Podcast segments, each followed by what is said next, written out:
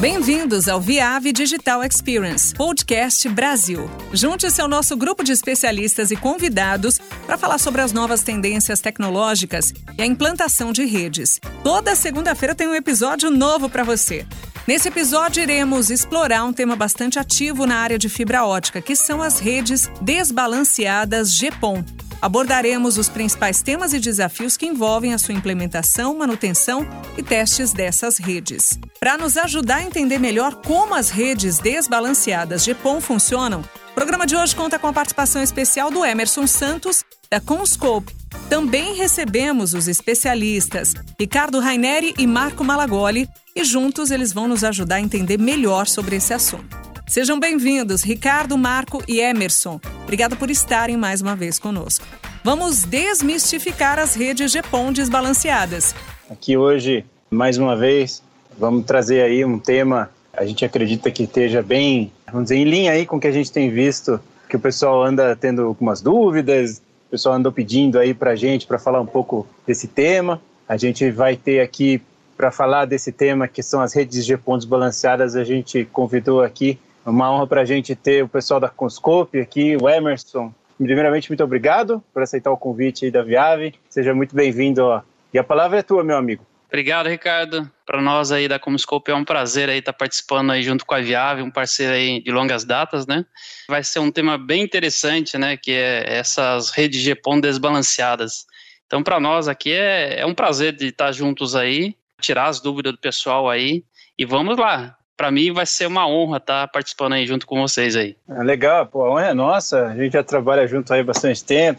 Bom, eu também quero aproveitar a oportunidade aqui para apresentar uma pessoa que reintegrou o nosso time, já trabalhou com a gente há um tempinho atrás e aceitou o convite para o desafio de voltar aí para a equipe da Viave. Essa pessoa eu, eu particularmente conheço há mais de 10 anos, então sei do, de toda a capacidade e todo o conhecimento que ela tem, não é à toa que a gente convidou para estar tá de volta aí com o nosso time. Então eu queria apresentar para quem ainda não conhece o Marco Polo. Ele, desde mais ou menos comecinho de dezembro, né, Marco? Entrou no time da Viave de Fibra. Isso aí. E agora ele tá ele, ele vai é meu par aqui na Viave, então ele também vai estar tá se envolvendo com todos vocês, com tudo que é relativo ao tema de fibra, principalmente também na parte de GPON, os equipamentos portáteis, vai ser bastante o foco dele aqui mais um, um braço aí forte para o nosso time, para a gente continuar suportando a todos vocês. E isso aí, Marco, seja bem-vindo. Bom, então eu vou ceder a minha palavra para o Emerson. O Emerson vai, vai falar aí bastante agora das redes desbalanceadas. Eu vou estar por aqui também, pessoal. Então, falando um pouquinho da evolução da, das redes desbalanceadas, né? A rede, a gente chama de rede com solução TAP, né? É, a Comscope obteve, obteve a, a, licença exclusiva de TAPs ópticos, né, splitter desbalanceados, em associação com a Pangrake, né, que é uma associação de desenvolvimento de, de soluções, né, em 2005. Então, é, a, a Comscope, com essa associação, né, pegou é, é esse, é, esse projeto, né, e começou a ver aonde poderia ser aplicado é, esse splitter desbalanceado, né, que a gente chama de TAP. É, é, o que, que, é o TAP, né? O TAP nada mais é, é um splitter que ele tem um, um, desbalanceio, né, na sua saída de potência, né? Que você tem, vai injetar uma potência de entrada e aí você quer fazer o desbalanceio dessa potência, ter uma potência menor e uma potência maior para você continuar a rede. Então, é, qual é a ideia do TAP? Ele é, é um teste access point, né? Antigamente se usava para fazer é, teste de uma rede ativa, né? Então, que eu vou estar explicando isso também, quais são as aplicações, tá? A Comscope começou o desenvolvimento com, com os TAPs, né? Em 2006, com a, implementação né, da, na rede MSO, né? Que é a, a rede é, HFC, que é a rede coaxial, né? Então, com isso, é, precisava se chegar o mais distante possível, né, com a rede coaxial, e, e com a rede coaxial não, não era possível, porque não, não suportava, né, é, uma rede muito distante, só com o cabo coaxial. Então, é, se usou né, a, a, topologia de rede TAP, né, a rede desbalanceada, para fazer essa distribuição para mais pontos né, de acesso para a rede HFC, né, que é a MSO. O, programa Estímulos gera uma implantação de mais de 60 mil terminais, né, a sua maioria cooperativas elétricas. Então, é, esses terminais de, de, de, rede desbalanceada com o splitter desbalanceado, já isso nos Estados Unidos foi, foi utilizado em mais de 60 mil terminais. Então, é uma rede que, na época, né, é, já tinha uma aplicação já específica, né, para você conseguir atingir o máximo de, de distância, né, e fazendo aí o, o a, aquele, aquele balanceamento da, da potência, né, para você não perder essa potência ao longo da, da rede. Em 2015, a Comscope ela adquiriu uma unidade da Taiko, né, que chama Taiko Connectivity BNS, né, e com a solução de TAP, viu-se a oportunidade de aplicar né, essa solução dentro das caixas de emendas, que são as caixas de emenda FOSC. Tá? Então, em 2015, começou a se aplicar o TAP também já dentro das caixas FOSC para começar a otimizar as redes de fibra ótica.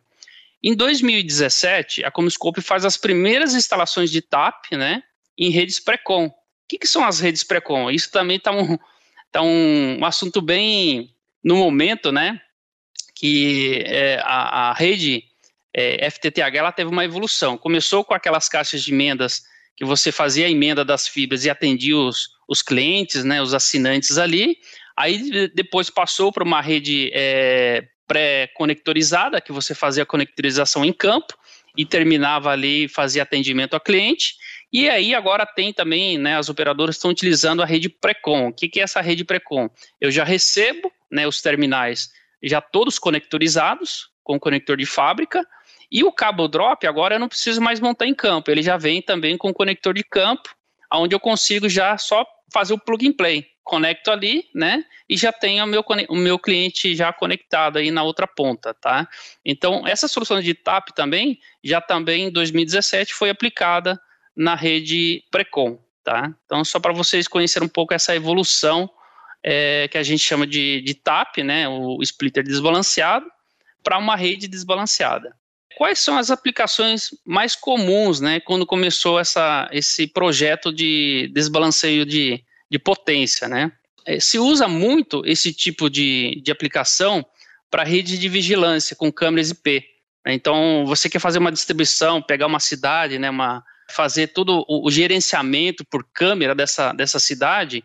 Então, a utilização do splitter desbalanceado, fazer uma rede desbalanceada, você consegue otimizar né, todo esse sinal e distribuir essas câmeras nessa região, nessa, nesse centro, nessa, nessa comunidade. Então, também esse é utilizado para circuito de, de, câmeras IP. Distribuição de rede internet em, em, comunidades rurais, né?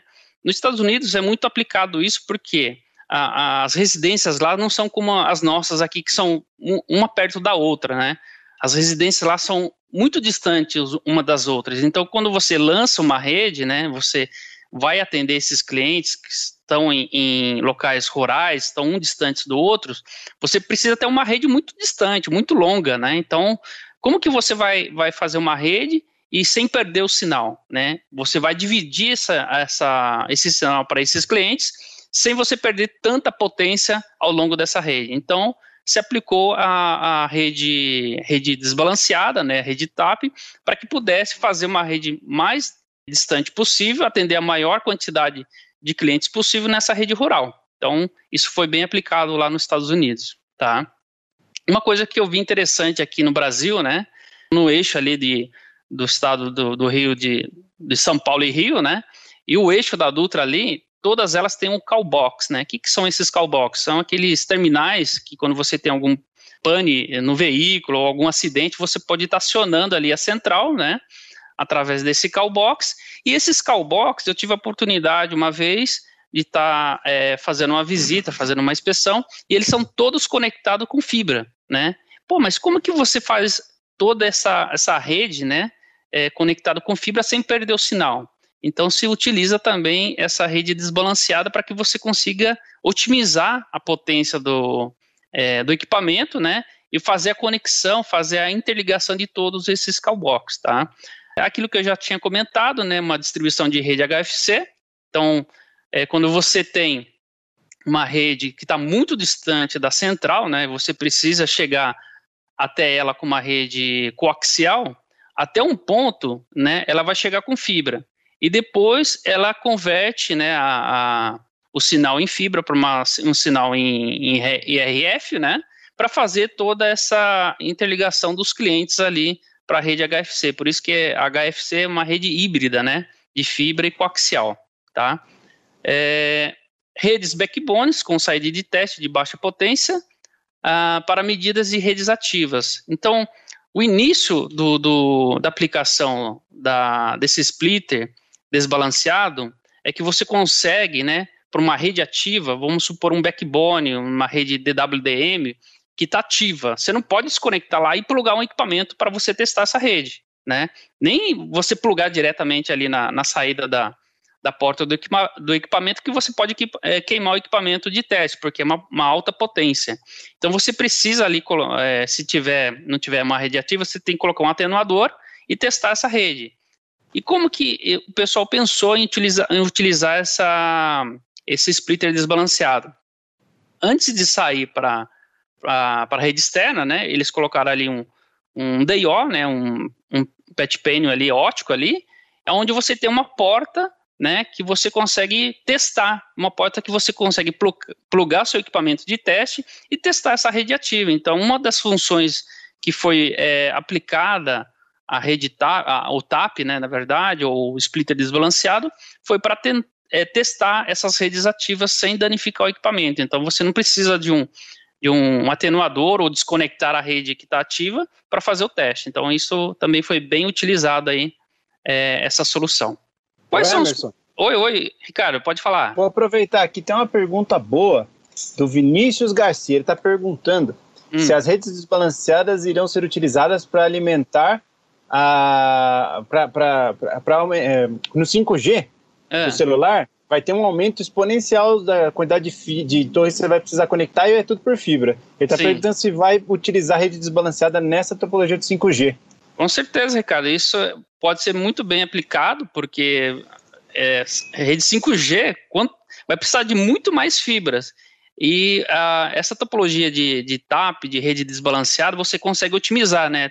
Vou estar tá mostrando como que você consegue otimizar é, toda a sua rede de fibra que já está existente e você colocar ali é, um splitter desbalanceado. Então, é, você começa a utilizar mais a fibra, otimizar mais essa fibra, né, é, é, colocando esses splitter desbalanceado, e aí você consegue é, chegar a mais pontos, né? Vamos supor, dessa rede 5G e está conseguindo alimentar essa rede também. Então, isso com certeza vai ser muito bem aplicado no 5G. E, e as operadoras já estão pensando nisso, né? Porque já vão fazer a sua rede pensando que é, é, essa otimização vai sobrar fibra e essas fibras vão começar a alimentar o 5G também, tá? Então, é boa, boa pergunta aí, parabéns aí pela pergunta aí conceito do desbalanceamento de sinal, né? Então, como que funciona, né? Eu, coloquei dois exemplos aqui, né?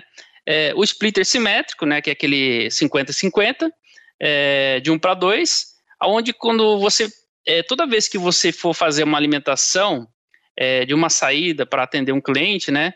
É, toda vez que o sinal passa por esse splitter 1 para 2 simétrico, ele vai dividir o seu sinal em, em potências iguais, né? Então é 50%, né? Vai sair em cada cliente.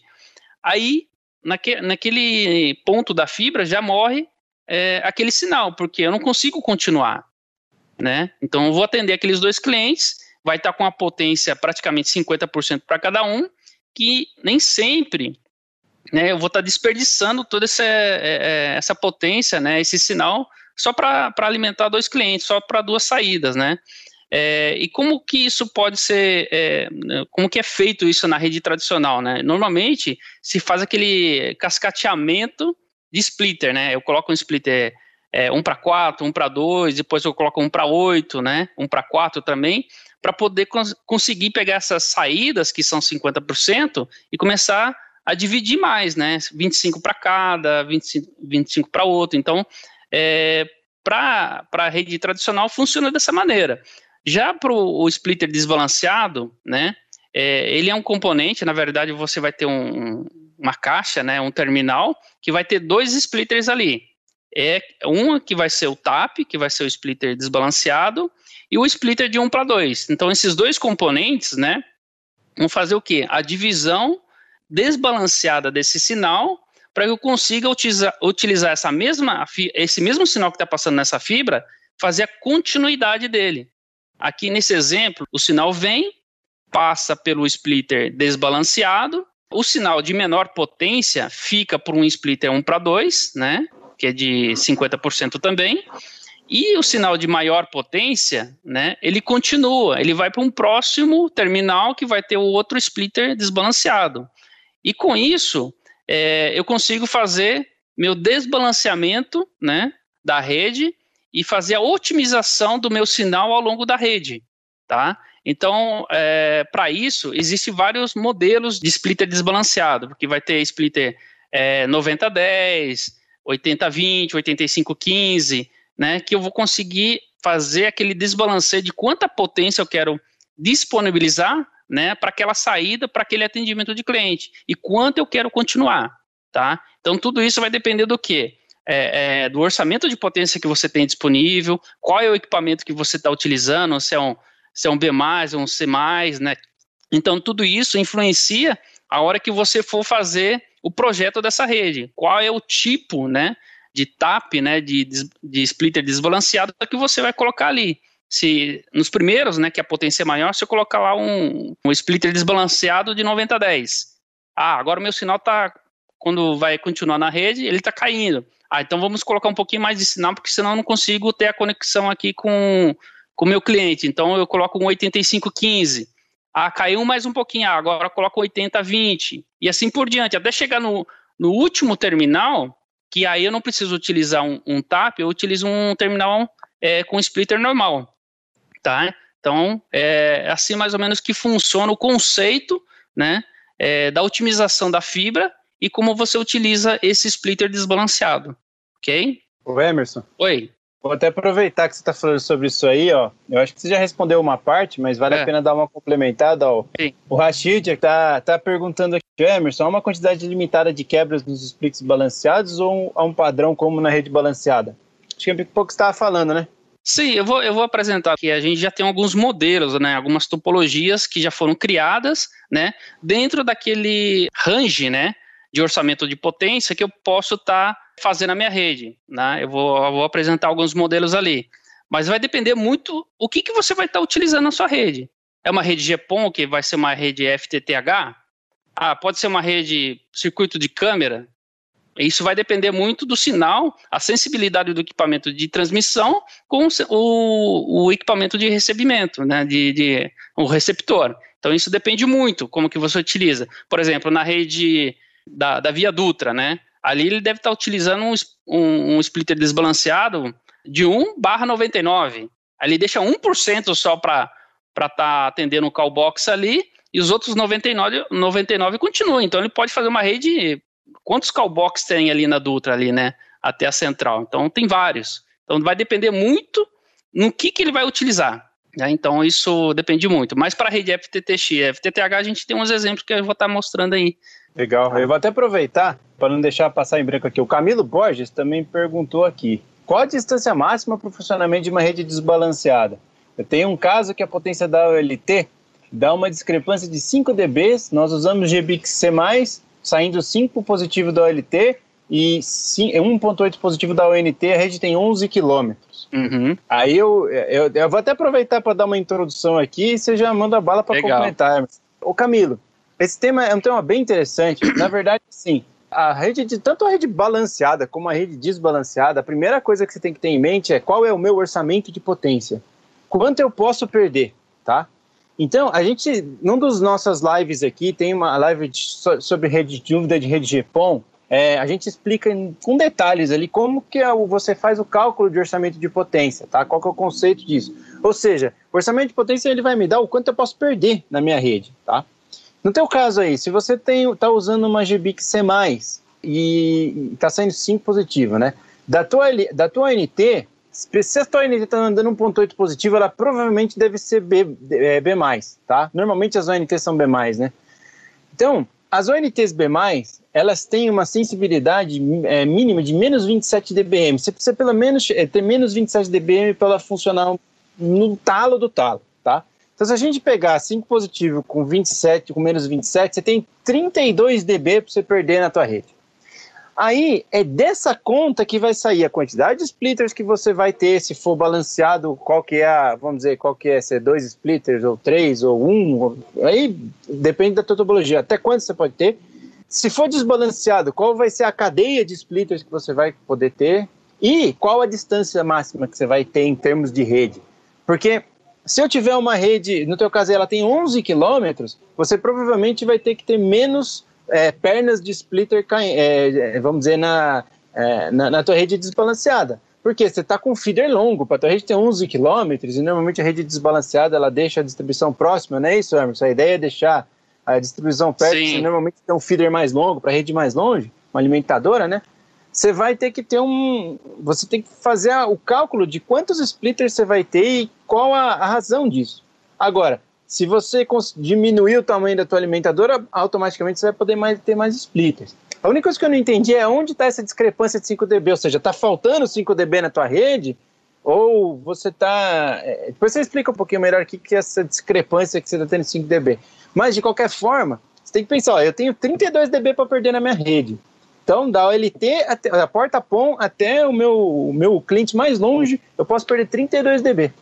É, então, em essa conta, a gente vai ter que fazer aí junto com o projeto para ver se está respeitando isso. Tá? Porque se não respeitar, o que vai acontecer é que o cliente na ponta vai perder sinal. Não é isso, Hermes? Isso, exatamente, Ricardo. Então, o projeto da rede vai depender muito do orçamento que você tem disponível. E qual é a distância que você quer chegar, né? E quantos terminais você quer pôr. Então, tudo isso, a hora que você for fazer um cálculo, tem ali, eu vou apresentar para vocês algumas tabelas, né, algumas planilhas que você vai lançando ali. Ah, qual é o comprimento da, da minha rede? Quantos clientes eu quero atender? Quantos terminais eu quero atender? Ah, quantas conexões tem? Emendas, caixas de emendas. Então, isso tudo influencia, né, é, dentro desse range de orçamento que você vai estar utilizando, né? Se passar disso daí, com certeza você vai estar tá, é, perdendo sinal. Então tem que respeitar. Normalmente, né, eu vejo aí que o pessoal não, não costuma passar mais de, de 6, 7 quilômetros de uma, de uma OLT até o NU, né, o NT. É isso que eu tenho visto também. E se passar, vai alguma coisa vai perder. Às vezes é. precisa até, ou tem que usar laser mais forte, ou tem que mudar a classe, o NU com C+, também, para poder ter um, um, uma acessibilidade melhor. Alguma coisa tem que fazer. Aqui tem um, um, exemplo bem básico, né, de três topologias de rede, né. No primeiro, a gente tem uma rede centralizada, né, um splitter centralizado, que saiu da central ali, da, saiu da OLT, eu já coloco um splitter 1 para 32. Mas vê a quantidade de, de fibras que eu preciso sair ali, né, isso pode estar dentro da central. Eu vou ter que sair com 32 fibras, né, de uma fibra fazer 32, num cabo muito grande. A minha rede vai ficar muito é, é, parruda, né? Muito grande. Os cabos vão ser cabos de, de altíssima quantidade de fibra. Isso não é interessante. Aí tem uma outra rede que é uma rede de splitter distribuída, né? Que você consegue fazer a distribuição desses splitter ao longo da rede. Então você coloca ali um splitter 1 para 8, aí é, que a gente chama normalmente, que o pessoal é, costumava falar que é, é o splitter de primeiro nível, né? Onde você tem a rede principal, a rede primária, né, entrou ali, aí você vai ter a rede secundária. Aí vai ter um, um segundo splitter, né, que vai estar tá dentro do terminal, e que ali você vai ter o, o, o, splitter de segundo nível, tá? Que é onde você vai, da, daquele terminal do segundo nível, você vai estar tá começando a atender os clientes. Então, essa rede é distribuída. Agora, para a rede TAP, como que eu faço isso, né? Eu já não preciso ter esse primeiro nível, esse segundo nível de splitamento. Tudo isso já está condensado num terminal só. Então, dentro de um terminal, eu já tenho um splitter desbalanceado, né? É, e tem um splitter é, de 1 para 8, 1 para 4, 1 para 16, pode ser, dependendo de como você vai fazer esse orçamento, tá? Então, tudo isso influencia. Qual é o splitter que eu vou usar? É 1 para 4, né, para alimentar 4 clientes, 1 para 8 ou 1 para 16? Então, é, isso tem que respeitar é, esse orçamento que você tem disponível e o, qual é a distância né, que você vai estar tá chegando até o cliente final. Tá? Então, na rede TAP, você percebe ali que com uma única fibra, eu vou fazendo o cascateamento de terminais. Tá? E nesses terminais, eu estou fazendo o quê? Deixando uma potência menor para atender cliente e a potência máxima continua para alimentar o próximo terminal. Então são três exemplos hoje, até então a gente te, tinha só os dois primeiros, né, que é a rede centralizada e a rede distribuída, e agora não, agora a gente tem lá da central saindo uma fibra, né, da porta OLT, e já alimentando aí uma quantidade de terminais. Claro que eu posso também é, colocar um, um primeiro é, nível de splitamento ali e fazer duas redes TAPs, né, fazer uma rede também distribuída de, de TAP. Isso o pessoal já viu essa possibilidade e a gente tem alguns exemplos para mostrar aí, tá bom? Esse é um exemplo né, é, de configuração de rede é, tradicional comparando com uma rede desbalanceada, uma rede de splitter desbalanceado. É, a rede tradicional, como que você faz hoje? Né? Você sai de uma central, de uma OLT, né, com cabo multifibras, né, entra numa caixa, caixa de emenda, pode ser uma caixa Fosca, uma caixa Fish, dependendo como você vai querer gerenciar essa, essas fibras dentro do, da, do primeiro nível de splitamento, e ali você vai distribuir né, todas essa, essas fibras para cada terminal. Só que nessa rede tradicional, você, você deixa uma fibra para cada terminal, e quando ela continua, sempre vai ter uma fibra morta, uma fibra que você não está utilizando, né? Que é essa rede tradicional, quando você deixa uma fibra ali para alimentar um splitter, é, o cabo ele é de 12, então ele já não tem mais 12 fibras ativas, ele vai ter 11. E assim, dependendo de cada terminal que ele vai deixando, ele vai matando uma fibra. Então você não utiliza a fibra 100%, você sempre deixa a fibra ali é, apagada, né? E na rede desbalanceada já não funciona assim. Já a rede desbalanceada você consegue otimizar toda essa fibra, ela é 100% ativa e você consegue alimentar vários terminais. Então, o que, que eu estou conseguindo com isso? Eu estou conseguindo otimizar as minhas fibras que eu tenho na minha rede e utilizar ela 100%. Né? Então, com isso, eu consigo.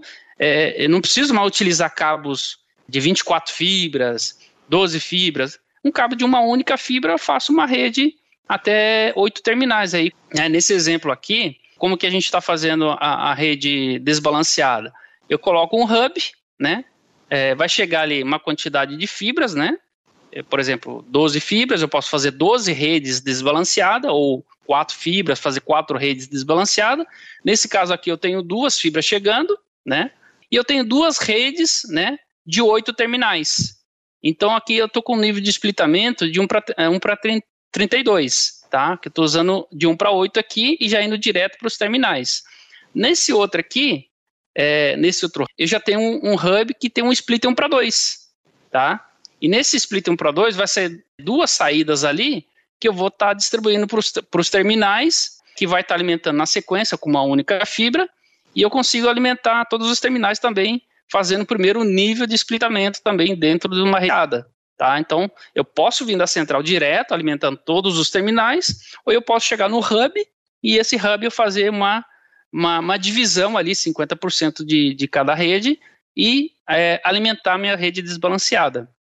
Tá? Então funciona assim. Eu posso estar utilizando várias maneiras. Tá? Aqui um outro exemplo, né? Esse desenho, esse formato também, cada empresa, né, cada operadora, ela monta o seu padrão, porque a hora que ela for fazer essa distribuição dentro do projeto, ele pega esse desenho e vai só colando ali na, no, no, no, no desenho, né, no, eu vou mostrar aí as ferramentas que a gente utiliza, né? Pode ser no AutoCAD ou pode ser no Google Earth. Aí você pega esse, essa distribuição e vai jogando no seu projeto, né? Para fazer toda a sua distribuição da rede desbalanceada, ok? Bem, aqui a gente tem um exemplo, né? É, um cenário de uma rede desbalanceada que eu estou utilizando dois tipos de, de terminais. Estou é, usando o 7030 que é um splitter desbalanceado, desbalanceado 70-30, e no final ali, um splitter é, normal, sem o desbalanceio, de 1 para 8, tá? Então aqui eu consigo, com apenas dois terminais, fazer uma rede desbalanceada, tá? Esse outro exemplo, esse outro cenário, aí eu estou otimizando mais é, a, a, minha rede, colocando mais é, tipos de, de splitter desbalanceado, ao longo da rede. Por exemplo, veja aqui que os três primeiros é, splitters são 90-10, tá? E aí, como, como ao longo da, da, da rede, né, eu vejo que o meu sinal está começando a cair, eu preciso deixar mais sinal para esse terminal aqui, eu já coloco uma saída de 15% para esse terminal. Então, eu uso um splitter é, desbalanceado de 80-15. Já no próximo é um 80-20, no seguinte, o 70-30, o, outro é 60-40. Ah, meu sinal já está fraco demais, eu não consigo continuar. Ah, então eu vou colocar no último terminal uh, um splitter de 1 para 8. E eu consigo fazer uma, uma rede, uma, uma cadeia de, de terminais, de oito terminais aí de splitter desbalanceado.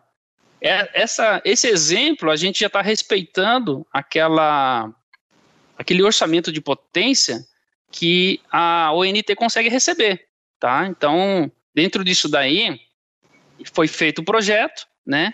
Dentro do orçamento que, que tem disponível, e eu consigo comunicar com a, a OLT, com a ONT, deixando esse nível de, de, de, de, de perda, né, na verdade, que está saindo da, de cada splitter. Ô Emerson. Oi. Eu vou, eu vou. Tem duas perguntas aqui. Uma pergunta do Henrique Carvalho, acho que essa é boa para o Marco responder. Marco, ó, ele está perguntando: existem aplicações para redes passivas balanceadas ou desbalanceadas em redes privadas? É um mundo que você trabalha bastante aí, né?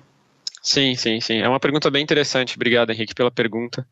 Redes privadas, é, existe uma tendência muito grande, principalmente grandes corporações começarem a adotar redes privadas, ainda mais com a tecnologia 5G, né? Então a gente já vê um movimento de grandes corporações e grandes empresas aqui no Brasil também começando a criar suas redes privadas. Ainda não existe uma tendência de, de utilizar redes passivas nessas redes privadas aqui no Brasil, já existe alguns estudos de caso fora do Brasil mas com certeza é algo que vai ser analisado e avaliado pela questão de você conseguir melhor reaproveitar os links de fibra que o Emerson estava comentando. Então, um, grande aumento de redes, de redes privadas, sim, já existe. Agora, a utilização das redes passivas é, em redes privadas, eu acho que é uma tendência para o futuro ainda a ser explorado. Ô Emerson, você vê alguma coisa aí em rede, rede LAN ou rede, rede interna privada com, com GPON? Olha, o pessoal já utiliza muito a, a rede tradicional, o splitter tradicional desbalanceado ali, né, é, simétrico, desculpe, para rede, eles chamam de uma rede é, corporativa só em fibra, né? Você não tem mais aquele cabeamento UTP, né? Utiliza só fibra. Eles chamam, algumas, algumas pessoas chamam de PONLAN, outras chamam de rede é, totalmente é, ótica, né? é, mais corporativa, dentro de shoppings, aeroportos, né? Então, isso já é usualmente é, aplicado nesse, nessas redes corporativas, né? Para rede privada, cara, eu, estou vendo assim que o nosso país hoje cada vez mais bate recordes de, de safras de, de colheita, tá? E como que o pessoal está conseguindo essa, esses recordes ano a ano, né? Eles estão investindo em tecnologia, né? investindo no campo, em máquinas que são mais é, é, sofisticadas, é, sistemas que você consegue mapear toda, a, toda aquela área, né? E tudo isso, cara, vai depender da, da, da rede. Eu preciso de uma rede ali para que colete todos esses dados, né? É, da colheitadeira, é, da, da, da, já viu aqueles drones que faz todo o mapeamento da área? né? Sim. Então ele recebe isso online, todos esses dados, né? E precisa ter um, um ponto ali, vai ter umas antenas, claro, né? Para captar todo esse sinal, essa, essa informação, e isso vai chegar dentro de uma central, né? Você não precisa estar lá no campo para o seu laptop é para colher esses dados. Você pode estar da sua casa, né? E o pessoal está trabalhando no campo e você coletando todos os dados. Então você precisa de uma infraestrutura ali. Então eu vejo que essa rede também é, desbalanceada pode ser aplicada também, muito bem aplicada nessa rede de agronegócio, né? Sim. Porque é, vamos precisar é, cada vez mais bater recordes aí no, nos anos de, de, de, colheita, né? No Brasil, e através dessa tecnologia que está chegando aí, com certeza é, o 5G vai para o campo também, a rede vai precisar ir para o campo, porque a informação precisa chegar rápido, né? Então eu vejo uma boa oportunidade aí também não só a rede FTTH, mas vamos pensar um pouquinho fora da caixa. Eu acho que tem um bom negócio aí. Sim. Legal, tá. Emerson. Eu vou até aproveitar aqui, ó, o Thiago Alves fez uma outra pergunta. Qual que é o máximo de clientes que podemos atender em uma única fibra? Tiago, é, essa, essa pergunta, ela é assim, uma resposta bem direta. Depende da... Se você está olhando uma única fibra como uma única porta-PON, se, você, se a tua rede é GPON, ela, por norma, é até 64 clientes por porta-PON, mas dá para ir até 128 clientes por porta-ponto. Tá? Se você tiver orçamento de potência suficiente para colocar um terceiro splitter ou aumentar um dos splitters aí. Tá? Se é uma rede com um splitter 1 para 16 1 para 8, ou uma rede com dois splitters 1 para 4 1 para 8, ou numa rede desbalanceada, em vez de você usar o splitter final das caixas 1 para 8, você usa 1 para 16, tá? Então, se a rede for GPON, é, um pra, é, um, é 128 clientes por porta-PON, ou seja, cada fibra é uma porta-PON, né? cada fibra alimentadora, vamos dizer assim, né? Se a tua rede for uma rede XGS-PON, aí ela nativamente suporta 1 para uh, 1 para 128, ou seja, ela, 128 clientes por porta-PON, e se forçar a barra, se a tua rede aguentar, você pode ir até 256 clientes por porta-PON, tá? Mas aí você tem que ter uma rede muito bem construída, uma rede com o seu orçamento de potência muitíssimo bem controlado. E a gente sabe que isso, infelizmente, não é a realidade, tá? É porque é difícil você ter uma rede, uma rede de uma rede para um para 256, ela vai ter uma perda ali de provavelmente assim uma perda, ela vai admitir uma perda máxima de 35 dB. E você conseguir controlar isso dentro da tua rede não é não é fácil, né? é uma missão que requer um investimento grande ali na, em, em certificação e, e, e, também manter essa rede muito, muito bem cuidada, tá? Mas, em resumo, é isso. Legal, Ricardo, valeu aí. Gente, continuando aqui então, né, é uma observação aqui que é para todos conhecerem que sempre o terminal vai ter sempre dois componentes, né, que é o splitter desbalanceado e o splitter é, de 1 para 4, 1 para 8, até mesmo 1 para 16 que o Ricardo comentou, né, dependendo de como você quer construir a sua rede. E sempre no último, que é o fim dessa rede desbalanceada, você coloca um terminal com splitter normal, né, sem o splitter desbalanceado, porque você não vai continuar essa rede, só vai terminar ali. Aqui eu coloquei alguns exemplos, né, de como a gente pode estar tá aplicando o splitter desbalanceado. Logo quando a Comscope é, adquiriu a Taiko, eles começaram a utilizar isso dentro das caixas de emenda, porque eu precisava otimizar essa fibra, né, alimentar alguns pontos ali numa rede rural, alguma coisa assim, e eu precisava usar uma caixa de emenda. Então, começou a aplicar o splitter desbalanceado dentro das caixas de emenda. Aí surgiram as caixas conectorizadas, aquelas que você faz o conector em campo, né? O conector fica dentro da caixa e utilizou também um splitter desbalanceado.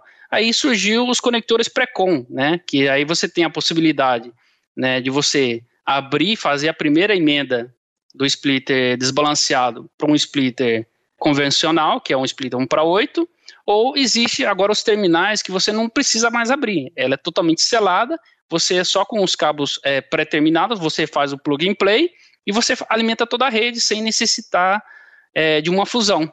Né? Então, é, isso evoluiu bastante, né? dependendo de como você quer construir a sua rede. Ah, vou utilizar uma caixa totalmente selada. Aí é, você utiliza cabos pré-conectorizados. Ah, não, vou primeiro o lançamento eu quero fazer uma emenda. Então tem essas, essas possibilidades. Então você pode fazer uma caixa híbrida, né?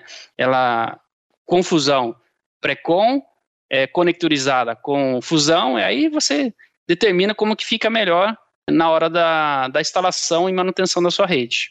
Tem um exemplo né, de uma arquitetura com seis terminais, uh, aquele exemplo que eu havia dado, né, de colocar ali os primeiros splitter 90-10, três splitter 90-10, né, de desbalanceio, e depois fazer toda a minha cadeia, né, desbalanceada com 85-15, 80-20, 70-30, 60-40, até o último terminal de 1 para 8, tá?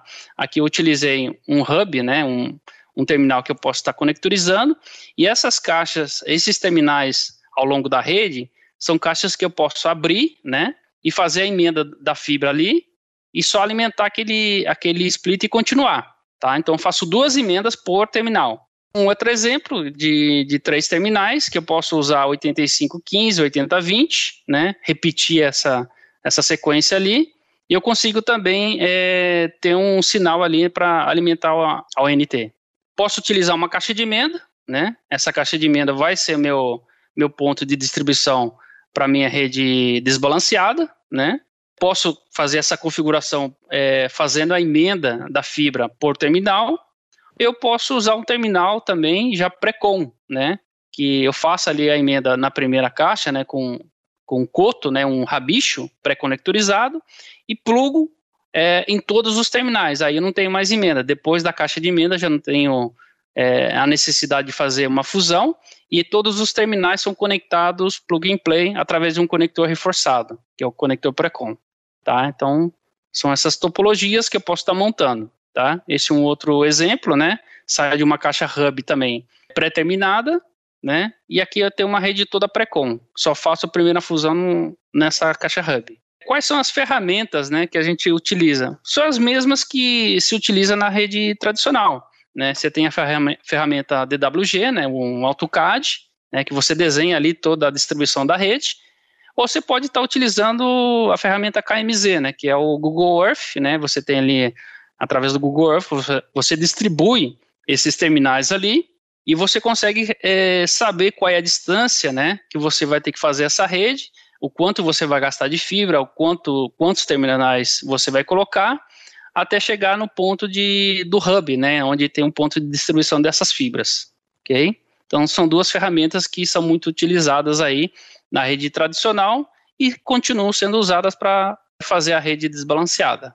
Cálculo de orçamento, né, a gente, ao longo da, do nosso bate-papo, a gente comentou bastante sobre orçamento de potência, né? Então, sempre é, é levar em consideração, quando for construir uma rede, o cálculo de potência, né? Quanto você tem disponível e o quanto você pode perder ao longo dessa rede. Então aqui a gente colocou um exemplo bem, bem prático, né? A gente tem uma fonte de luz, ele passa ali por um, um, é, uma bobina de lançamento, simulando né, uns 500, 500 metros ali, e ao longo da rede, distribuída ali nos terminais, eu tenho mais 400 é, é, metros de, de, de cabo lançado, pensando que tudo ali é uma única fibra, tá? Então, com uma única fibra, né, eu consigo alimentar quatro terminais. Os três terminais desbalanceados, mais o terminal no final. A gente tem algumas planilhas, né, que é, o pessoal utiliza. Existe várias, aí eu já vi algumas na internet também, né. Cada um utiliza aquela que ficou, fica melhor de, de utilizar, né a gente tem uma, uma, planilha que você coloca ali todos os valores né, que você tem disponível para utilizar, por exemplo, qual é a, a ULT que você está utilizando, se é uma B+, C+, uma C++, né, de acordo com quanto que ela tem de potência saindo e quanto a ONT né, tem de sensibilidade de, de receber esse sinal. Então, você coloca ali os dados, né, quantas conexões, quantas emendas, qual é o comprimento do lance da, da fibra que você vai estar tá utilizando para fazer o cálculo, né? Para ver se essa rede vai realmente ali na, é, na parte prática, é, na parte teórica, ela funciona e depois você colocar isso na parte prática se ela vai funcionar realmente. Então você vai ter essa comparação. O Emerson. Oi. O Marco quer te perguntar é, um negócio. Primeiro é. comentário da Nataf falando que ela concorda com, com a questão que você comentou da utilização de bastante fibra em agronegócio, que ela trabalha justamente com isso. Ah, e ela tem uma pergunta sobre as caixas IP67 que você mostrou, se elas podem ser utilizadas em dutos. Acho que entendo que seria mais em ambiente em campo, né? Como, como que seria Sim. a utilização dessas caixas? Hoje, né, é, existe algumas caixas que elas são praticamente as caixas de emenda, se eu for, for utilizar as caixas de emenda, né, só emenda é, propriamente, ela já tem um grau de proteção IP68. Então você pode colocar isso no subterrâneo, enterrar diretamente na, na, no solo, né? Que elas aguentam essa, essa proteção, porque elas são IP68.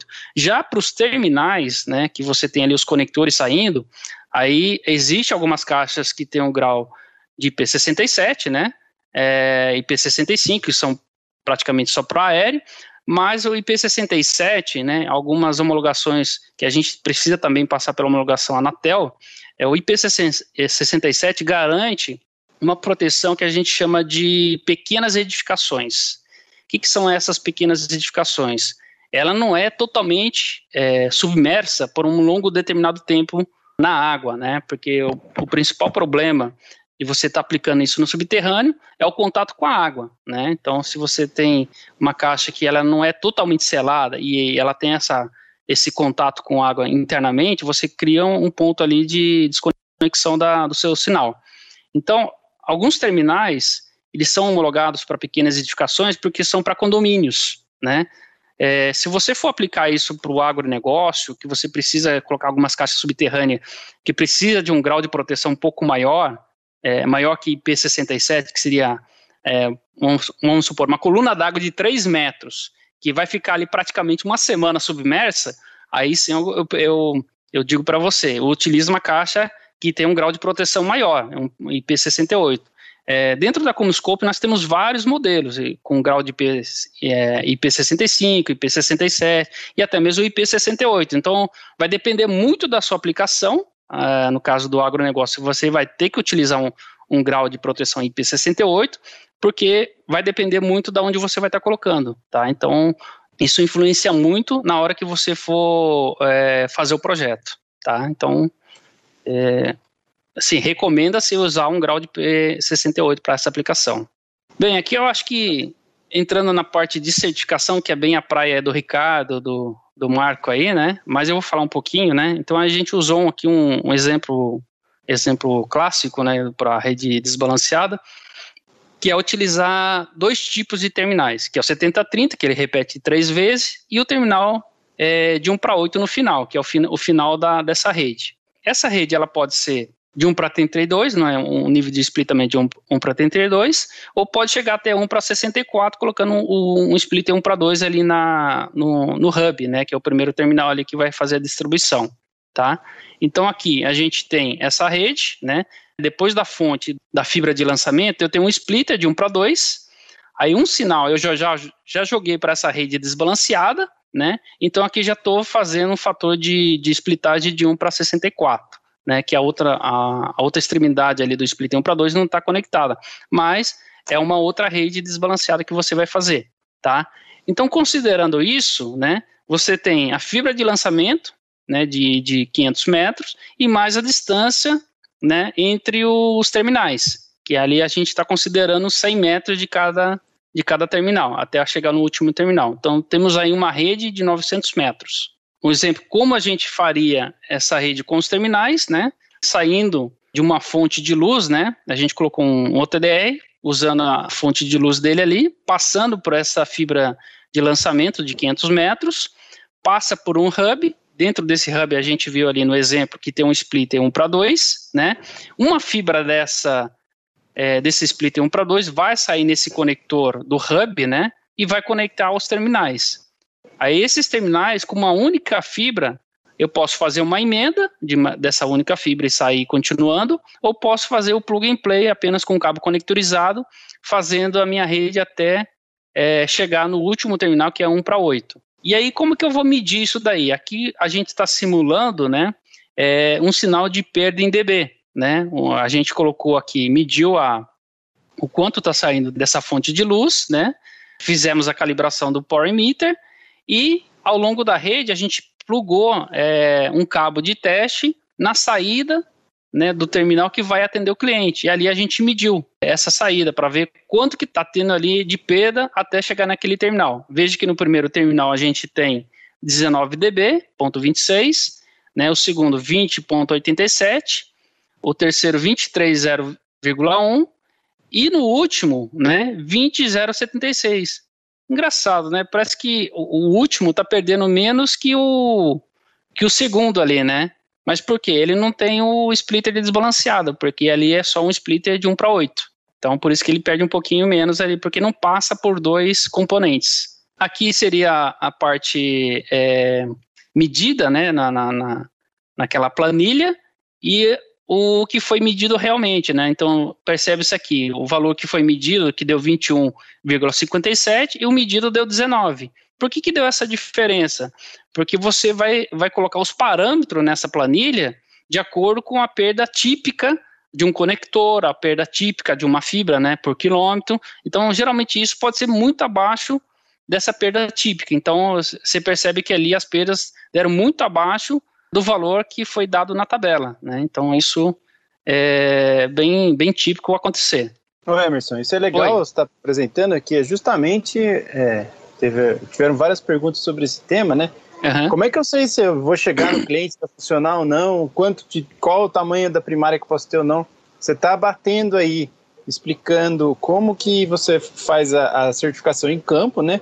Uhum. Para ver se aquilo bate com o meu projeto, né? Sim, e, exatamente. No teu caso, a surpresa foi boa, mas às vezes pode ser uma surpresa ruim, né? É, exatamente. É, é uma, uma, fibrinha que eu esmaguei ali na caixa de emenda quando eu fechei a, a, a, a caixa, que acontece bastante, a gente sabe. uhum. é, já ferra com a minha vida ali. Já dá uma super Exatamente. atenuação, né? É, porque às vezes na, na teoria, né, que você fez ali, montou todo o seu projeto na, naquela planilha, pô, as perdas estão tão boas, estão dentro do, do que eu quero. Você chega tanto no limite, né, não coloca ali uma, uma tolerância, né, que chega na hora que você vai medir, às vezes não, não chega o sinal que você quer, né, mas por quê? É aquilo que você comentou, pode ter um, alguma uma fibra que está com uma curvatura muito acentuada, é, tem uma emenda que ficou mal feita, um conector que não está tá mal limpo, então tudo isso influencia a hora que você fazer a prática ali, né? A hora que você for certificar sua rede. Então tudo isso, não somente confiar na, na planilha, mas também fazer a certificação prática, né? Que aí, aí você confirma realmente que a sua rede está tá dentro do, do esperado. Exato, é isso tá. mesmo. Isso é importantíssimo. É isso que a gente vai ver na parte prática aqui, como usar o TDR para fazer isso. Isso. É, aqui eu estou passando toda o que a gente vê na teoria, né? Então, a parte prática mesmo é o que vai dar a sua a sua certeza, né, fidelidade do, da sua rede. Então, não adianta, ah, montei minha rede, fiz o projeto, vamos botar para funcionar. Não, vamos certificar primeiro, né? Porque senão chega na hora, ah, pô, não tá, não tá funcionando. Por que não tá funcionando? Aí você vai ter que fazer Exatamente. um processo muito mais demorado para achar esse problema. É esse processo que demora e demora e demora, e o pessoal não acredita na gente, a gente fala, é muito mais fácil fazer uma vez Exatamente. do que depois ficar correndo atrás do problema. É melhor perder um pouquinho mais de tempo no começo, Exato. porque depois de, de, toda a rede funcionando, meu Deus, aí, aí vai ser um parto para você achar o problema. Porque é cliente reclamando, porque não está funcionando, tudo isso envolve, né? Você tem uma coisa que eu, eu pessoalmente ia te perguntar, qual que é, você tem visto aí em campo o impacto de usar a rede pré-com com relação a ter mais conector na rede? O que, que vocês têm visto em relação a isso? Então, você utilizar a rede pré-com, ela te traz é, alguns benefícios, né? Que é a agilidade da rede, você não precisa de, de um técnico especializado por emenda, é, lançamento é rápido, né? Então tudo isso é muito bom na teoria, mas se o cara não tiver a consciência que ele está trabalhando com um conector, que tem uma sensibilidade, ele tem que fazer uma limpeza antes, né? Eu tenho que fazer todo a, a, o armazenamento da fibra corretamente, não deixar uma fibra muito esticada, é, usar os, os componentes, né, os ancoradores ali para fazer o lançamento da fibra corretamente com os ancoradores corretos, é, ele não vai ter um bom resultado, ele vai ter problema. Então, tudo isso impacta muito você utilizar uma rede pré-com. É, ter esses conhecimentos, que vai trazer uma, um benefício, com certeza vai trazer um benefício para você, mas ter esses, esses detalhes, né, que é, pô, eu vou conectar ali, mas eu vou limpar, né, eu tenho que ter um microscópio, porque se, como que eu vou saber se essa fibra tá, tá bem limpa?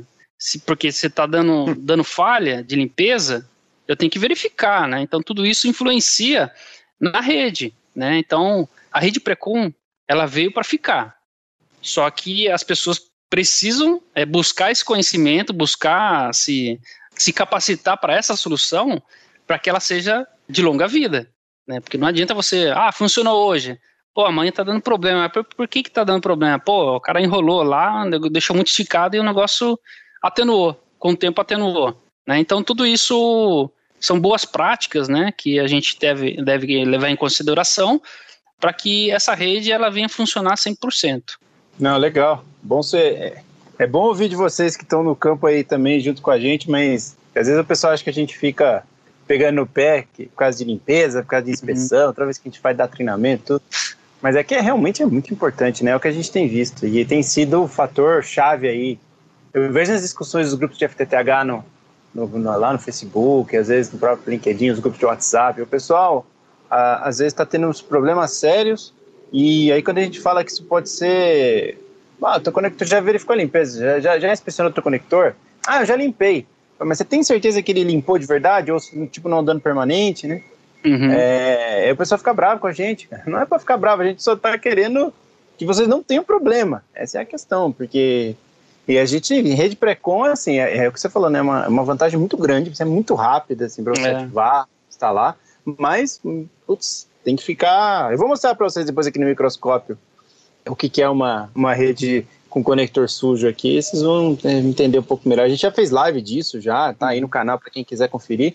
Mas é um tema que a gente sempre traz porque ainda é e ainda vai continuar sendo um gargalo de toda a rede ótica que tenha conectores, né? É, isso é. A gente sempre também tá, tá alertando o pessoal nos treinamentos que a gente dá, né?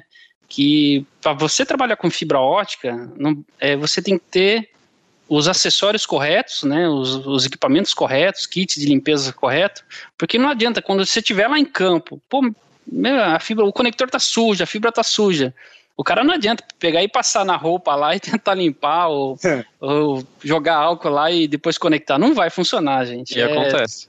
E acontece muito, né? E o pessoal é... fala que funciona. Isso é que eu fico mais acho incrível.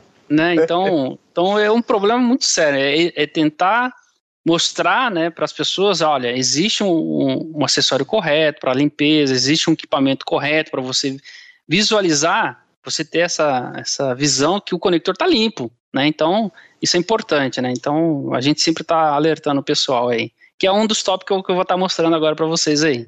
Então, isso é um ponto é, crucial, né? A hora que você vai fazer o atendimento aos clientes, é como que está é, a interface desse conector, que eu vou estar tá plugando ali na, na ONT, né? E ou aquele conector que eu vou estar tá plugando no terminal. Como que está é, a inspeção desse conector? Como que está a limpeza desse conector? Visualmente você é impossível você saber se esse conector está 100% limpo. Então, é, existe, né, alguns kits de limpeza, existe algumas falhas, né, que, que você reconhece, que você consegue identificar, que são clássicas, né? Pô, o cara esqueceu de limpar o conector, é, contaminou o terminal e contaminou o, o, cabo, né? Então, tudo isso o cara vai ter que arrumar um jeito de limpar. Porque se ele não fizer isso, na rede desbalanceada, imagine aqui, ó, você tem aí o, é, vários terminais, né, 9010, 9010, 8515 deu um problema. Você acha que depois dessa, desse terminal, os, os demais terminais vão funcionar? Não vai funcionar, porque esqueceu um detalhe crucial aí, que foi a limpeza do conector. Então, tudo isso é, é, considerado na, na hora de você achar os defeitos, né? Então, aqui a gente tem alguns exemplos. Pô, não tem uma... No primeiro exemplo ali, não tem um sinal no, no primeiro conector ali. Ah, mas o, os demais estão funcionando? Né, você testa todos os demais ali no segundo. Será que estão funcionando? Ah, tem sinal mas não tem sinal na próxima, no próximo terminal. Será que é o cabo? Então, todas essas, essas possibilidades pode acontecer. Isso, com certeza, é, assim, para casos de, de terminais pré-com, né, a maioria, né, quase, quase 90% ali, são ocasionados por é, má limpeza, conector contaminado. Então, isso é, a gente deve levar muito em consideração para essa rede desbalanceada pré-com, é a questão da limpeza. Então, tem um exemplo clássico, né? Se você tem dois conectores ali plugados, né? Isso todo mundo já está, eu ia falar careca, né? O, Ricardo, careca de saber, né? Eu já tô dois, mesmo. Ixi, dois conectores ali plugados, né? E você tá, tem uma interface ali, vem na parte vermelha ali, tá contaminado, você vai ter uma, uma, uma refletância, né? Desse sinal. Coisa que você não quer quando você está conectando dois conectores ali que você quer que passe o sinal. Então, isso acontece muito porque foi um conector mal limpo, né? Não é porque o, o, o, produto é ruim, a solução não funciona. Não, peraí, o cara não seguiu exatamente os procedimentos de limpeza de, desse, dessa solução. Né? Então, isso a gente informa muito, repete várias vezes que é, é, esse tipo de, de, de, conexão tem que ser é, inspecionada e limpa, né? E, e também tem o, o bendito do conector, que às vezes o pessoal não sabe a diferença do azul para o verde, né? Conecta lá o cara. azul com verde, pô, perdeu o sinal, cara. É porque você tem um conector com um ângulo ali, tem um exemplo da um ângulo PC, o PC, né? Com um ângulo APC, que é um, é, um, um, um, polimento angular, né? Que tem de, de 8 a 9 graus. Então, tudo isso influencia a hora que você vai conectar um conector com outro. Os dois têm que ser do mesmo, mesmo modelo, o mesmo tipo de conector. Né? Então, tudo isso vai influenciar. E para a rede GPON, praticamente é, os conectores são todo APC, para que você venha garantir essa melhora na, na, na, refletância do sinal, porque eu não quero que nada venha a ser refletido. Exato, Aí, então, a gente vê isso um monte, Emerson. Ixi, Maria. Isso acontece é. muito, cara, porque... O que a gente recebe de OTDR nossas volta para assistência técnica, e o problema é, botaram um conector PC na porta APC do OTDR? Ixi, é complicado, cara. A gente já alerta, alerta, alerta. Essa é uma coisa que realmente Nosso papel, inclusive, aqui com essas lives é alertar esses, esses detalhes, né? Não é só uma perdinha que vai ter, não. Além de você, de você ter uma perda alta que mata a tua rede, você vai ter uma reflexão de sinal absurda quando você põe um PC com APC, azulzinho com verde não pode. Hum.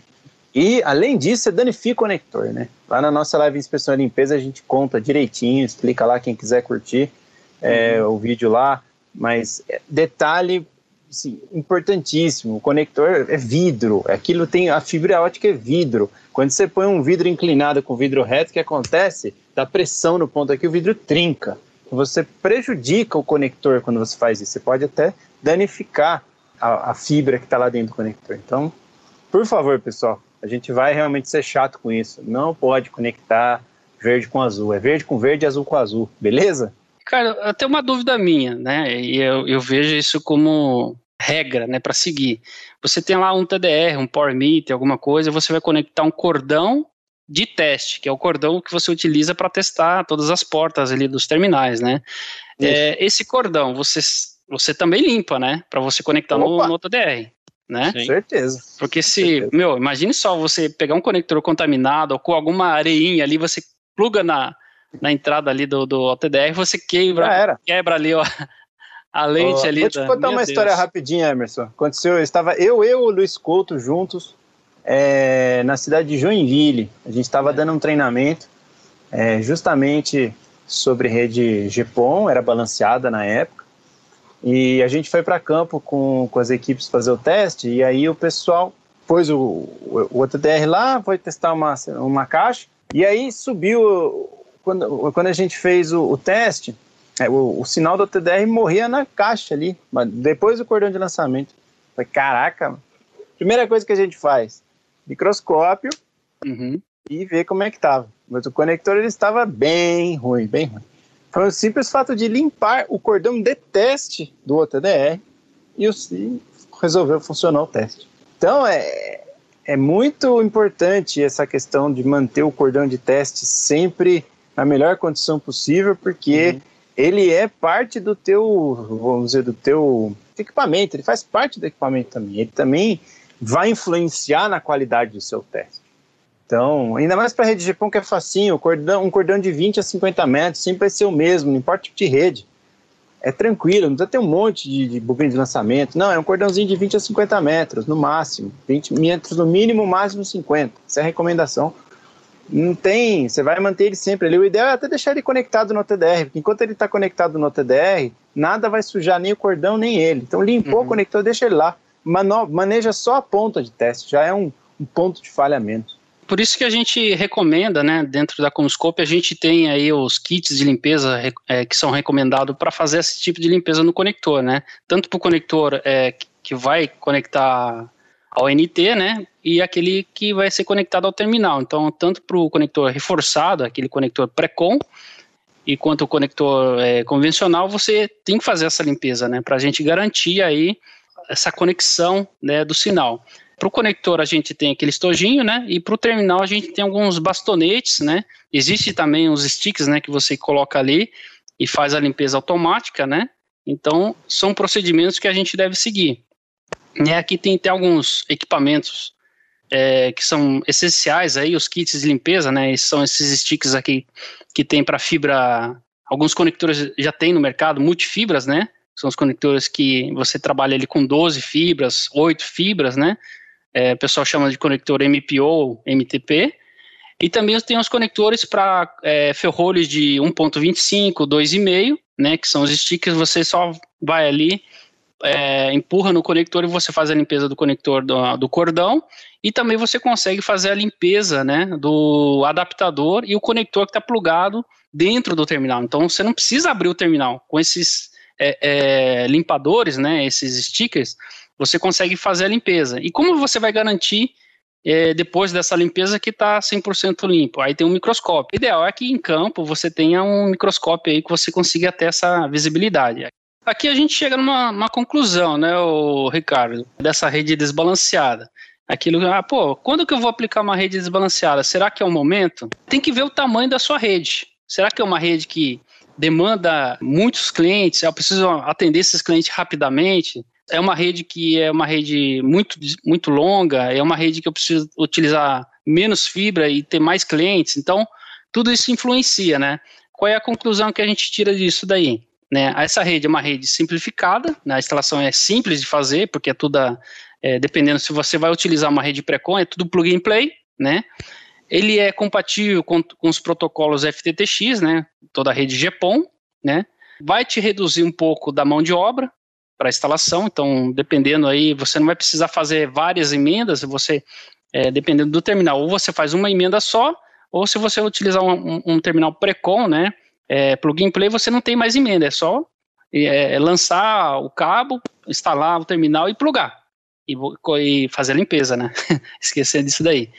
É. é de rápida implantação, é, reduz a complexidade de operação e é independente, né? Num, é uma rede bem simples, não depende também, uma rede totalmente passiva, não depende de é, alimentação de energia. É, a única coisa que a gente pede aí, né? É ter um pouco desse conceito do desbalanceio, como que você vai usar. Uma coisa até interessante que eu não falei, se você tem uma rede, uma topologia de rede lá, que começa 90-10, depois vai para 85-15 e vai para uma 70 e assim por diante, é, você tem que ter uma, uma administração muito bem é, elaborada, porque você não pode sair com alguns terminais, ah, vou sair só com o terminal 9010. Não, mas você tem que estar tá com toda, toda a rede. Se deu problema numa, num terminal 7030, você não pode trocar ele de posição. Se você trocar ele de posição, o que acontece? Sua rede vai parar de funcionar, porque o, o desbalanceio ficou desorganizado. Por isso que o pessoal é, opta mais por uma rede é, 70-30 e um terminal no final, do que utilizar uma rede é, com vários, vários modelos de terminais desbalanceados, 90-10, 85-15, 80-20. Porque essa administração, esse gerenciamento desses é, produtos, né, desses componentes, pode criar uma confusão. Então tem que ter um pouquinho desse conhecimento de desbalanceio, não pode é, misturar terminal de posição. Esse sistema de logística, né, que eu falei, é, preparado pro, se você tem uma, uma, logística que você já tem todos os terminais ali certinho, a hora que o, o, técnico vai lá fazer uma instalação, uma manutenção, ele tem que ter na cabeça que ele tem que seguir aquela, aquela logística de terminais que ele precisa pedir, né? E o curto prazo aí para fazer atendimento aos clientes, para o mercado aqui está muito dinâmico, né? Ah, pô, o, o cara lá de vendas vendeu, pô, preciso atender aquele cliente, então vai lá e está. Então é uma coisa muito rápida, então tem que isso ajuda bastante, né? Então seria essa conclusão aí que a gente tirou dessa solução de rede desbalanceada, Ricardo. Legal. É. Acho que é, essa conclusão é importante porque dá para dá ver que, cara, não é todo mundo que precisa migrar para isso não. Na verdade, eu acho que tem Sim. que realmente entender se faz sentido para você, se é o teu momento, se, tua, se o teu tipo de cliente, se o tipo, tipo de região que você atende vale a pena. Sim. É, eu, já, eu já tive a oportunidade de ver aí vá, é, é, clientes que optaram por essa rede estão super felizes e clientes que falaram, puta, acho que não é no momento, cara, acho que realmente tá me dando, numa cidade onde você tem o teu bairro super concentrado ali, central perto, não faz sentido, né? Não, com certeza. Tudo vai, vai depender de, de uma análise básica aí, né? Pô, vou aplicar essa rede desbalanceada, mas será que eu tenho cliente suficiente para atender toda essa demanda? Eu vou ter agilidade? Vou precisar de agilidade para atender todos esses clientes? Então, tudo isso envolve né, um investimento, um cálculo aí para você poder investir nessa solução. É uma solução boa, mas vai depender muito do de como você trabalha com seus clientes, né? Então, como você atende seus clientes. Exato. Ah, legal. Então, acho que acho para a gente poder complementar um pouquinho aí, eu quero agora, então, dar uma explorada na questão de como a gente testa essas redes, né? É um pouquinho diferente o cenário. Aí já, já vejo aí que é, a gente tem uma, uma certa. A, o pessoal vejo o pessoal com uma certa dificuldade de trabalhar em campo na parte de certificação e também identificar defeitos aí na rede, na rede desbalanceada. E eu vou aproveitar que o OTDR está ligado aqui. Então, como funciona, né? Você tem esse modo aqui de configuração POM, né? Tem a padrão e desbalanceado, tá? Então, se o seu OTDR estiver atualizado, a partir da versão é, de software, de, a última agora é a 20, mas a partir da 18.70 já tem o modo desbalanceado disponível. Mas eu já recomendo atualizar. Para quem não tem ainda, atualiza para a última de uma vez, porque inclusive é, teve várias melhorias em termos do, do, do, algoritmo de detecção do TDR, o TDR ficou muito legal. Então, aqui no, no, no TDR desbalanceado, como funciona?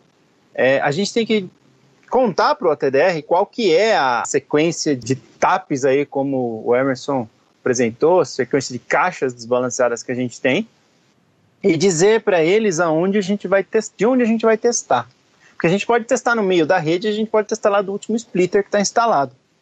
Então, é, aqui eu tenho que dizer só o número de splitters desbalanceados. Então, no meu caso aqui, eu tenho sete splitters desbalanceados. É parecida com a topologia última que o Emerson apresentou, tenho sete desbalanceados e o último a caixa é balanceada. Então são oito no total.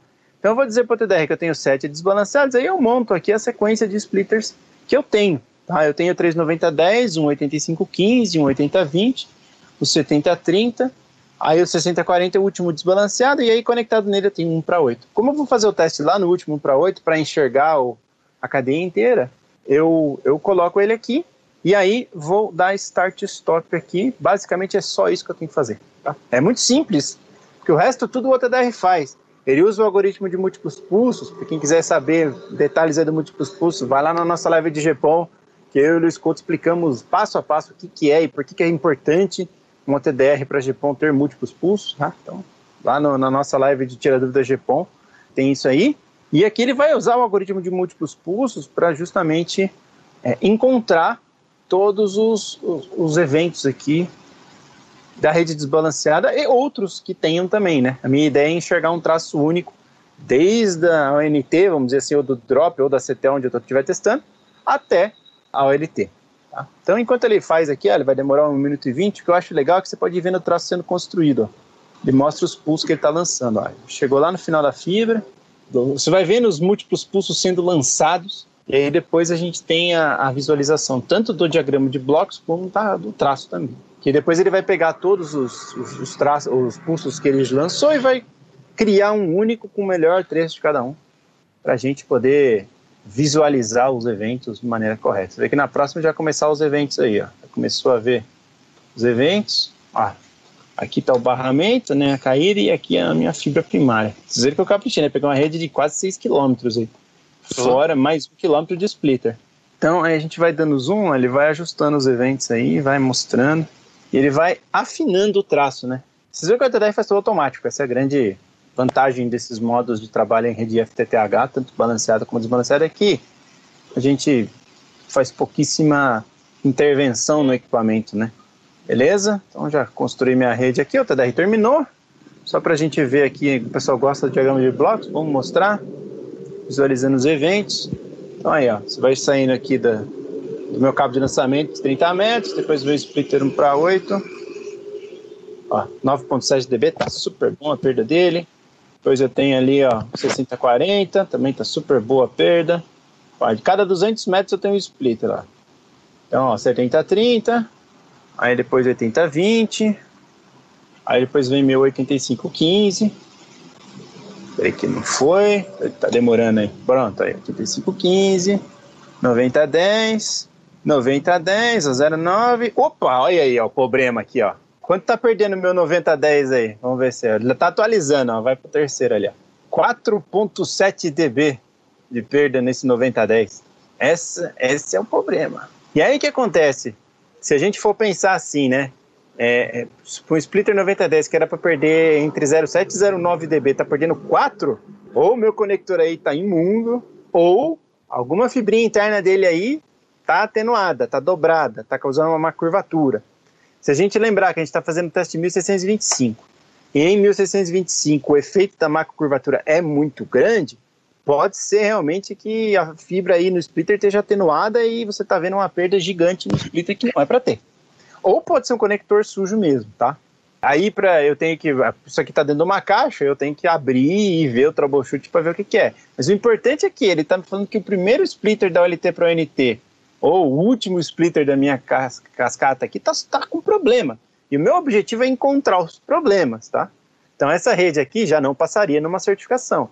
Agora, vamos, vamos fazer aquele trabalho, da, aquele, aquele exercício do orçamento de potência. Vamos olhar a tabela, ó, só para não terminar aqui. Então eu tenho aqui, ó, ele, ele achou esse conector aqui no meio da minha primária, tá? É um conector que está, ó, meio dB, está um pouquinho acima da, da perda que ele deveria. Aí depois tem uma fusãozinha ali, 0,4 dB de fusão, também tá ruim essa fusão. E aí, final de fibra 7,6 km. Então a rede caprichando aí, né, Emerson? Vocês vê que eu caprichei na rede. É, tá boa, hein? Isso é dentro de casa, hein? é dentro de casa, é. A gente faz o possível aqui, né? Essa é uma rede que tem todos os eventos possíveis que podem acontecer, mas se vocês verem como é que o OTDR tá pegando, olha, tá pegando uma fusão e tá pegando um conector no meio da, da primária de 6 km, isso depois de ter passado todos os splitters. Por isso que é importante ter um equipamento que seja otimizado para esse tipo de aplicação, né?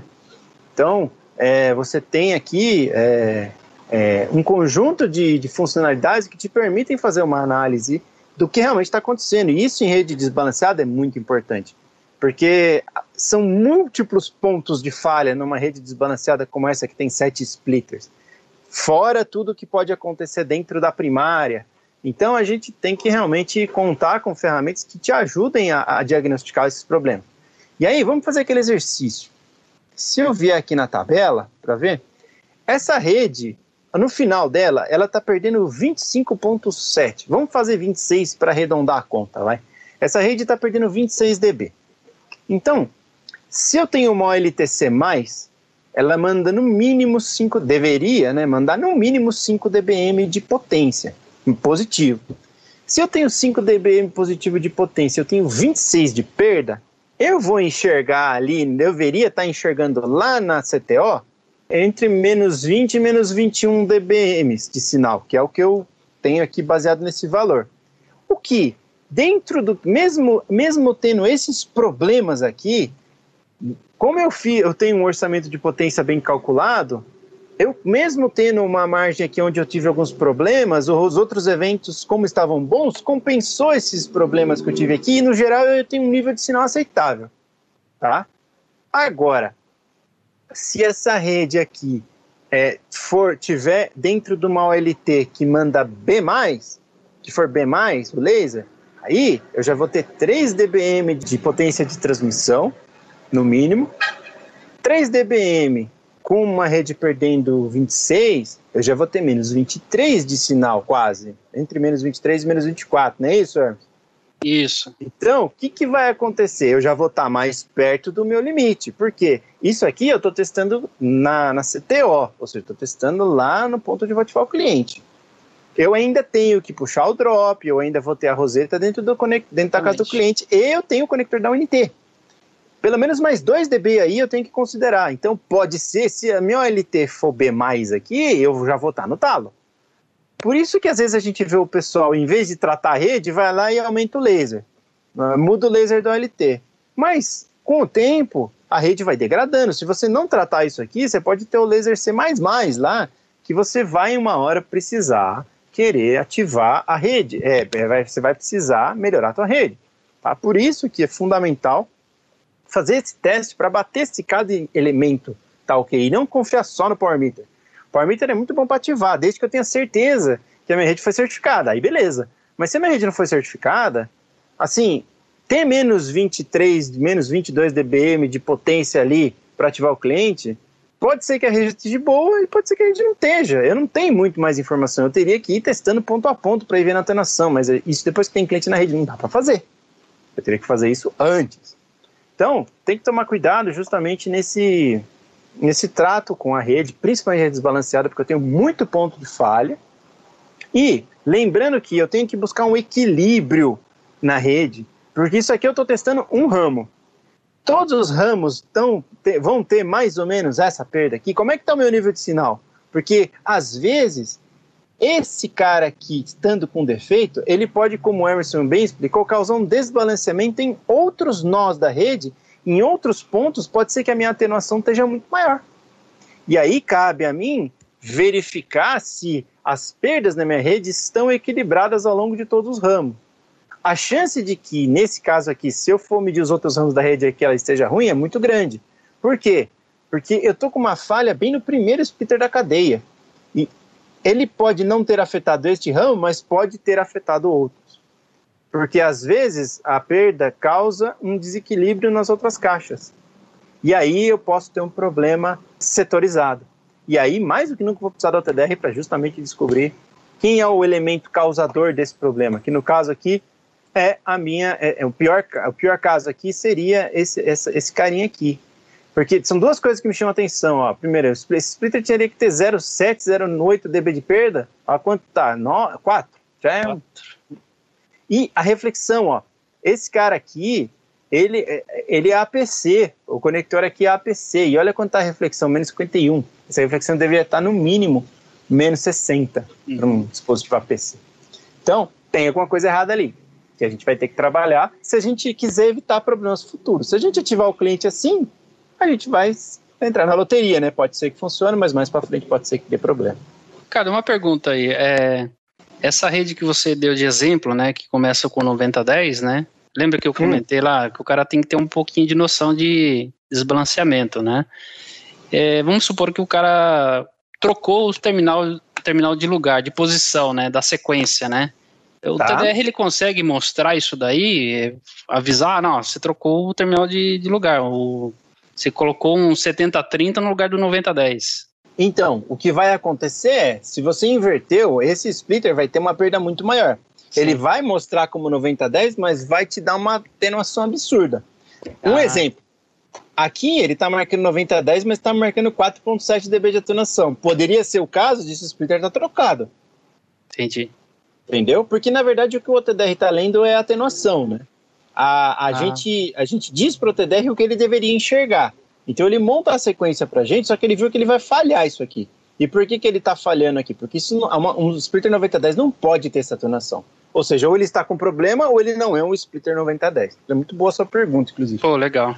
Então sim, você consegue descobrir, inclusive clientes nossos que usam aí equipamentos já pegaram isso aí várias vezes trocou a caixa, hum. identificou errado. E aí você vai ver no TDR que a atenuação está muito grande. Né?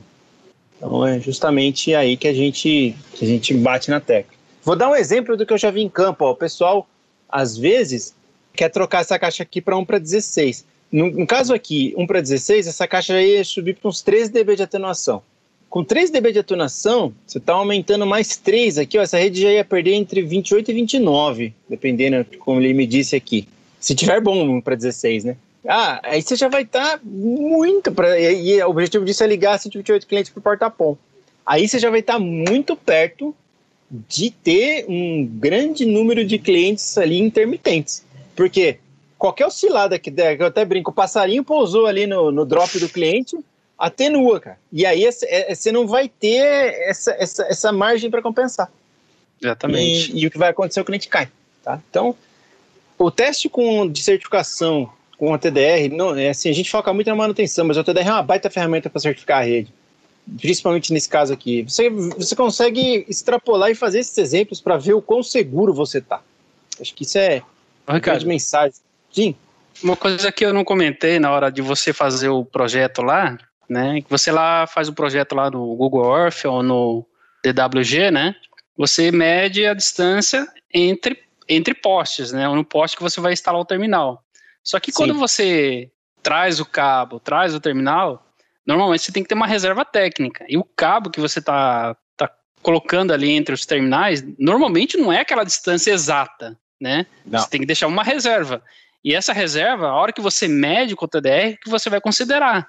Que às vezes você mediu, fez o projeto, pô, deu certinho no projeto, por que, que não deu no, no, na hora da, da prática, né? Pô, você não considerou aquela reserva lá que normalmente o pessoal deixa enrolado ali atrás do terminal, né? Então isso também Sim. tem que levar em consideração, não é a, o projeto em si que você pegou ali. Pô, ah, tem é, lá os 900 metros lá que eu coloquei, pô, mas não tem 900 metros, tem uns 1.200, 1.300 metros.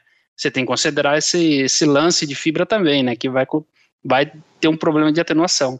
Isso é um excelente ponto, porque a gente vê muito pessoal falando, pô, eu medi lá no odômetro, deu uma distância, o TDR está dando muito mais. É. O TDR está chegando a distância de fibra. Lembrando que o caminho, a gente olha no Google Earth, ele, ele, ele, ele é reto, né? É isso. Agora, o poste faz curva, o poste tem reserva técnica, é, é, não é assim uma reta, ele vai bem assim.